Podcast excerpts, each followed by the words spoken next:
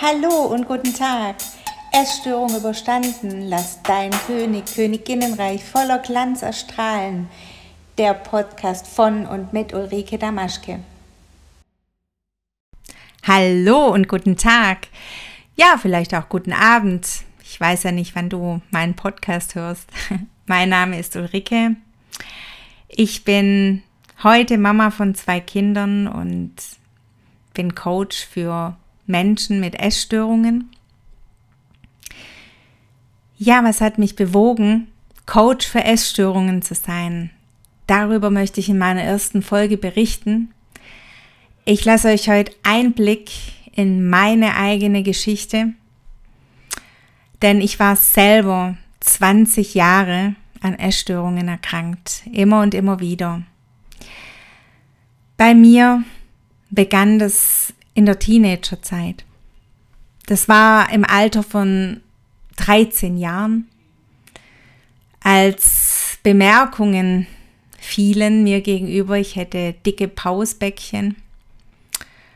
Meine Freundin betonte, ich wäre dicker wie sie. Ja, das immer und immer wieder. Und da war eine Pflanze bei mir gepflanzt. Ja, könnt ihr euch ja vorstellen, wenn, wenn irgendwas immer und immer wieder wiederholt wird, dass diese Saat irgendwann mal Wurzeln hat und zu blühen beginnt. Ja, also schau dich in den Spiegel und dachte, ja klar, überall klemmt's, zwickt's, ähm, du bist einfach nicht hübsch. Ich sah plötzlich das, was man mir sagte. Und in Wirklichkeit war ich ein ganz schlankes, zierliches Mädchen, das alles gebraucht hätte, nur keine Diät. Das weiß ich heute. Doch damals wurde es mir so suggeriert. Und ich überlegte, was ich machen kann, um meine Pausbäckchen loszuwerden, um schlanker zu werden. Und ich begann meine erste Diät. Heimlich. Meine Eltern sollten davon nichts mitbekommen und meine Geschwister auch nicht, weil ich wusste, dass die sagen würden, hey, das hast du nicht nötig. Ja, weil ich wusste ja besser, was ich nötig habe. Ich sehe es ja im Spiegel. Und ja, es hat mir wehgetan, diese Bemerkungen und ähm, ich fühlte mit jedem Schritt, wo ich etwas abgenommen habe, wie ich mutiger wurde, selbstbewusster, vermeintlich plötzlich mehr wert bin, in der Schule das eine oder andere Kompliment bekommen habe, weil es ja echt der Hammer ist, wenn man das so durchhält und so diszipliniert ist. Ja, das war die erste Kontaktaufnahme mit, wie es ist, wenn man abnimmt und sich dabei mega gut fühlt. Ja, ich wollte davon mehr. Ich habe Lust daran gehabt, weiter abzunehmen. Lust, weiter mich noch besser zu fühlen, noch mehr Wert in mein Leben zu holen. Hab's daheim so gut wie es geht versteckt. Ja, ich habe angefangen zu kochen. Ich habe angefangen viel zu backen, nicht für mich, sondern für meine Familie. Denn wenn ich sage, ich habe gekocht und ich habe, boah, ich habe schon so viel abgeschmeckt, das kann ja stimmig sein, dass ich dann einfach jetzt schon satt bin, ne? Und ja, das ging eine Weile ganz gut durch. Es war einfach stimmig, dass das so ist. Und ich nahm immer weniger an den Mahlzeiten teil Und irgendwann, klar, fliegt das Ganze auf. Auch das Bemühen, weite Kleidung anzuziehen, irgendwann wird es bemerkt. Auch wenn es lange, wirklich lange geht zu verheimlichen. Weil letztendlich hat da keiner der Fokus drauf. Ne? Es rechnet ja keiner jetzt damit, okay, ähm, die hat jetzt da ein Problem im Essen. Wenn das seither noch nie Thema in der Familie war von irgendjemand, dann da hast du nicht die Augen da drauf. Äh, ja, so war es denn auch. Und, aber irgendwann ist dann aufgefallen, dass da irgendwas nicht mehr ganz stimmt und nicht mehr ganz passt. Wurde auch immer öfter krank. Ich war sehr anfällig mit Infekten. Und alles hat nicht mehr so richtig gepasst. Ja, und dann kam es dazu, dass ich zum Jugendpsychologe geschickt wurde von meinen Eltern gegen meinen Willen. Und ich ging da hin und ich musste mir dann mit der Zeit eingestehen, dass mir die Gespräche mit ihm sehr, sehr gut getan haben und ich so Schritt für Schritt auch wieder auf die Spur kam und Schritt für Schritt auch wieder essen konnte. Allerdings nie gedanklich ganz frei. Ja, und so machte ich dann meinen Schulabschluss und begann dann eine Banklehre lernte dann auch meinen ersten Freund kennen. Und irgendwie schien das Essen nicht mehr ganz so im Mittelpunkt zu stehen. Also ich achtete darauf, was ich aß, aber ich zählte jetzt nicht jede Kalorie. Ich achtete, dass es gesund war und so weiter.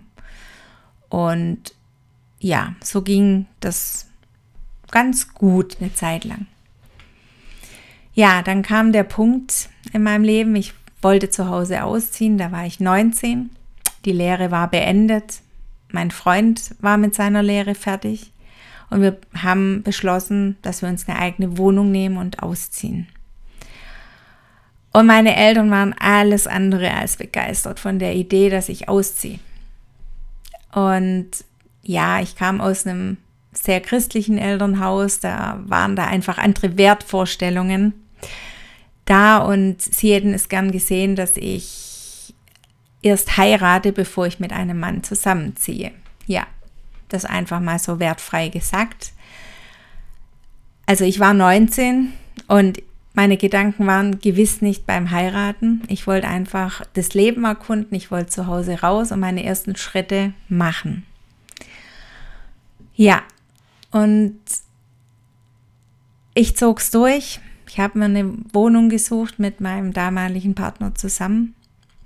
Und ja, es trotzdem zu tun, ohne dass die Eltern damit einverstanden sind, mit 19 war hart für mich. Und in der Zeit ähm, bin ich auch an salmonellen Vergiftung erkrankt. Ich weiß bis heute nicht, woher ich das hatte, aber letztendlich ja auch nicht wichtig. Ja, und da fing der Kreislauf wieder an.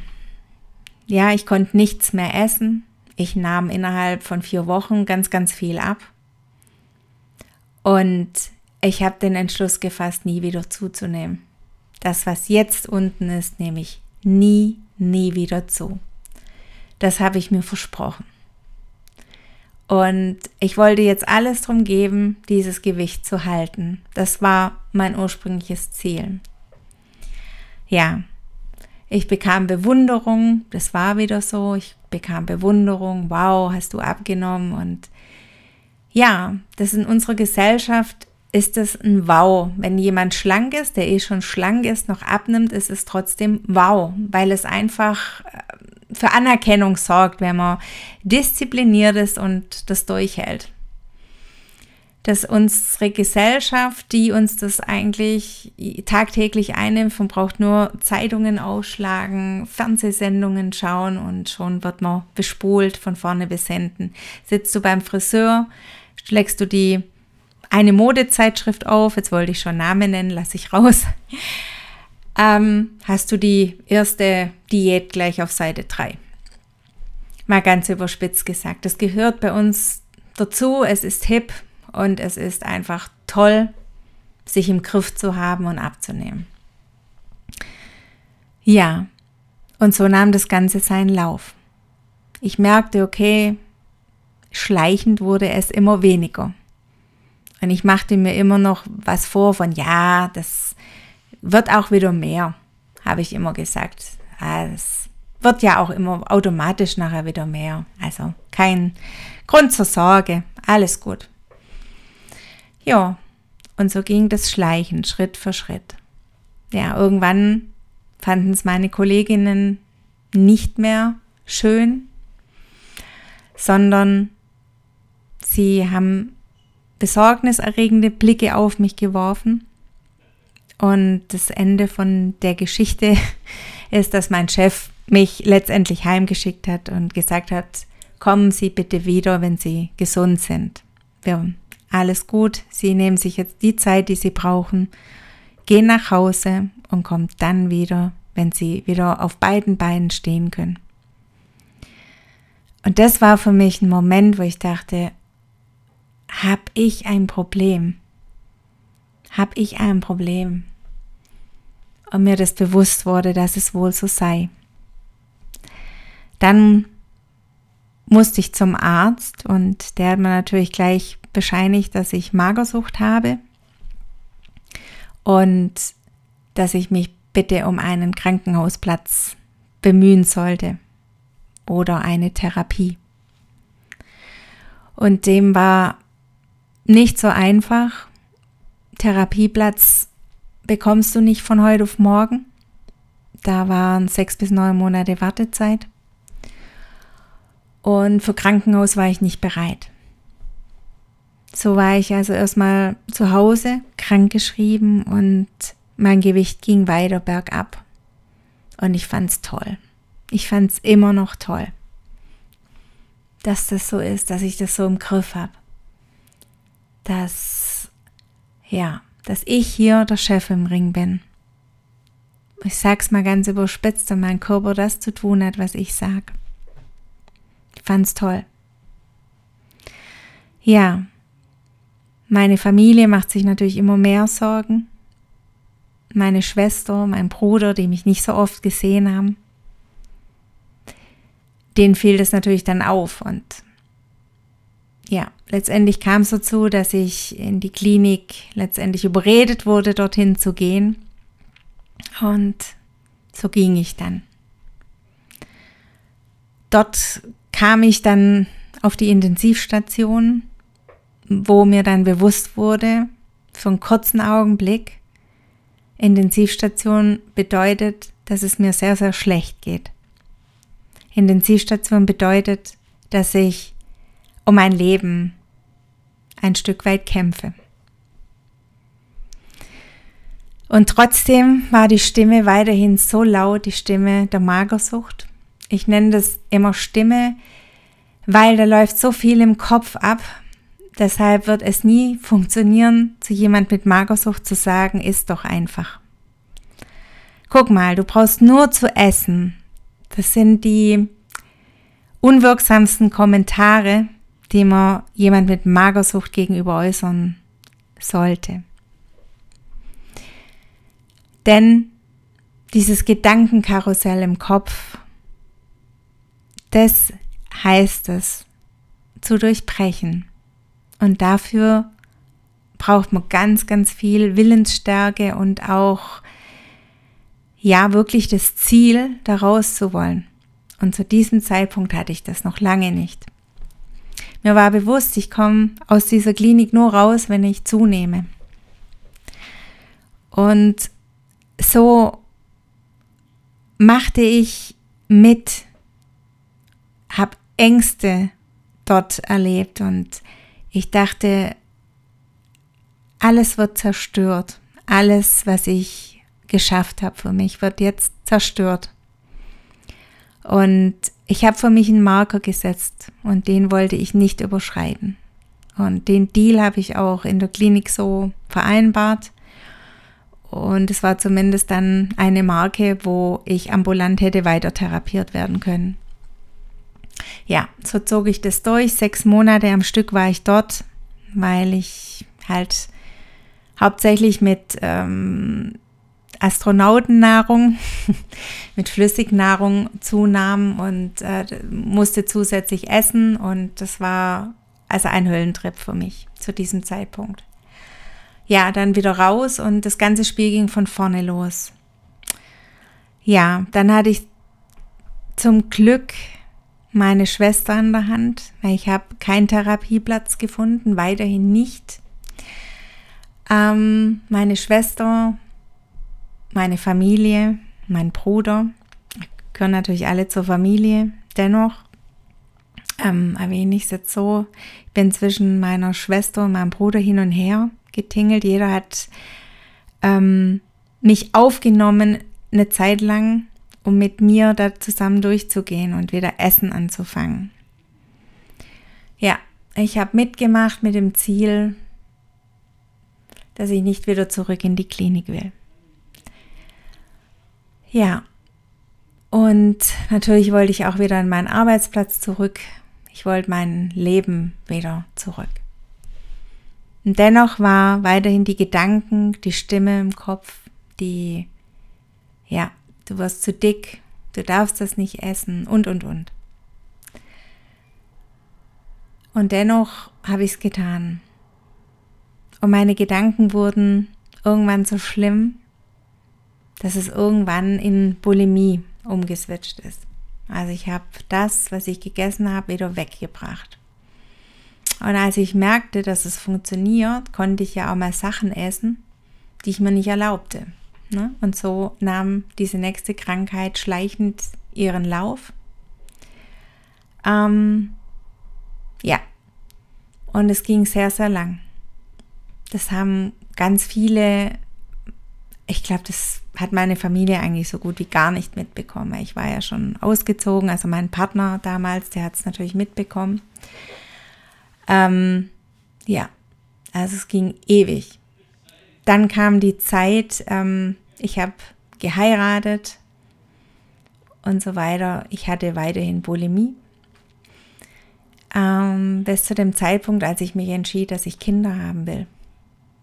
Und ich habe mich so am Riemen gerissen für diesen Wunsch. Und habe es in dieser Zeit hinbekommen, ja. Habe es auch noch hinbekommen, als meine Kinder da waren. Doch dann kam irgendwann das wieder zurück. Und diesmal wieder das Hungern. Und so ging das 20 Jahre am Stück immer hin und her, hin und her. Das war der Beginn und das Ende einer langen Misere und wie ich den Ausstieg geschafft habe. Das werde ich innerhalb dieser Podcast-Reihe Schritt für Schritt auch ähm, immer wieder einfließen lassen. Es wird hier um Themen gehen wie Selbstliebe, Selbstwert. Ähm, ja, letztendlich auch geht es darum, Entscheidungen für sich im Leben zu treffen. Entscheidungen, die man Jahre vielleicht vor sich her schiebt, weil man andere Menschen nicht verletzen will und dabei sich die ganze Zeit selber verletzt. Das sind so Erkenntnisse, die ich erlangt habe, die mir Verständnis gebracht haben, warum ich an Anorexie und Bulimie erkrankt bin, weil ich lieber mich verletzt habe, bevor ich andere verletze. Ich war bereit, da überall über meine eigenen Grenzen zu gehen. Nur um geliebt zu werden, um Anerkennung zu bekommen, um andere Menschen nicht zu verletzen.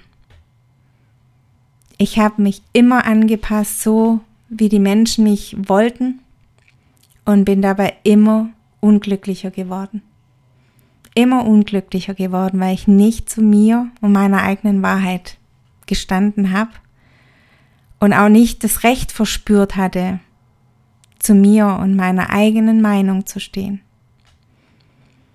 Das war für mich der Knackpunkt, der Wendepunkt überhaupt, die Erkenntnis darüber, dass ich wenn ich für mich selber einstehe und sorgen will, dass es dabei passieren kann, dass andere dabei verletzt werden. Ja. Und zu erkennen, dass für andere es eine Chance birgt, aus dieser Verletzung zu lernen. Und ich eine Chance habe, für mich selber zu sorgen und ich aufhören muss, mich selber zu verletzen. Denn ich habe zwei Möglichkeiten. Entweder ich stehe zu mir und meiner Wahrheit und lebe, oder ich tue das nicht und verbieg mich und bis zur Selbstaufgabe. Und das ist für mich kein Leben, keine Alternative mehr. Und weißt du was, wenn ich den Weg daraus geschafft habe aus all dem, dann schaffst du das auch, da bin ich mir ganz gewiss. Hab den Mut, loszulaufen. Hab den Mut, all das in dein Leben zu holen, was du brauchst, was du an Wissen brauchst, was du an Unterstützung brauchst. Sei es dir selber wert. Und denk nicht, dass du alles alleine durchhalten musst, dass du alleine kämpfen musst. Es darf leicht sein im Leben, auch das habe ich erkannt. Es muss nicht schwer sein, wir dürfen es uns leicht machen, so leicht wie möglich, auf dem Weg zurück zu uns selbst. Und damit will ich die erste Folge beenden und ja, es gibt eine Fortsetzung natürlich. Und ich freue mich schon drauf. Ich bin gespannt auf eure Rückmeldungen, auf eure Feedbacks. Hinterlasst mir gerne einen Kommentar drunter. Ich freue mich schon aufs nächste Mal und wünsche euch jetzt einfach noch einen schönen Tag, einen schönen Abend, vielleicht auch eine gute Nacht. Und bis zum nächsten Mal. Ciao.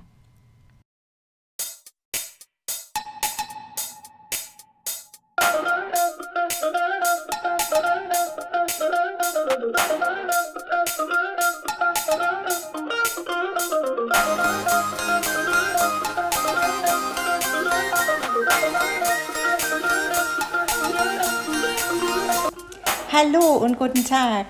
Essstörung überstanden, lass dein König, Königinnenreich voller Glanz erstrahlen. Der Podcast von und mit Ulrike Damaschke.